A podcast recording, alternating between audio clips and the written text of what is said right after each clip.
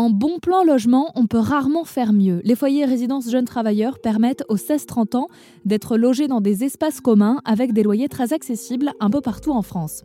Apprentis, alternants, stagiaires, salariés ou demandeurs d'emploi y trouvent donc un tremplin vers l'indépendance. Tremplin puisqu'ils ne peuvent y rester que deux ans.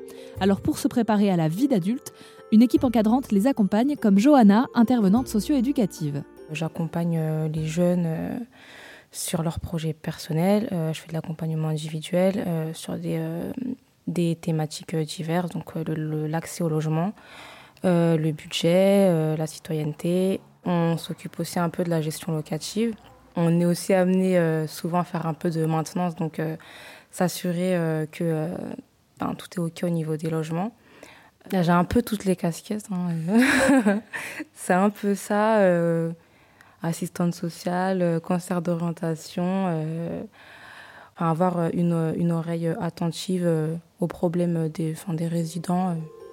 voilà, c'est un peu tout. Les foyers jeunes travailleurs ne sont pas rares, il y en a 45 000 en France et ils permettent à plus de 200 000 jeunes d'être hébergés chaque année, comme Yasmine.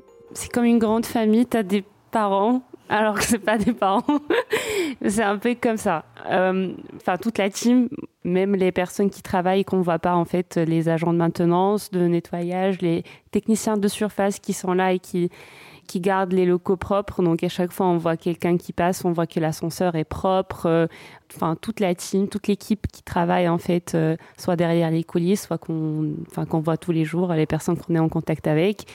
Euh, je pense qu'ils sont tous là euh, à, la, à mettre vraiment euh, ce qu'il faut pour qu'on soit bien dans un cadre propre, sain et de, dans de bonnes conditions de, de vivre encore. Pourtant, pas si facile que ça d'avoir une place dans un foyer jeune travailleur. Les chambres restent libres très peu de temps en fonction des territoires. Vous trouverez plus d'informations sur le site de l'UNAGE, l'Union nationale pour l'habitat des jeunes, si cela vous intéresse.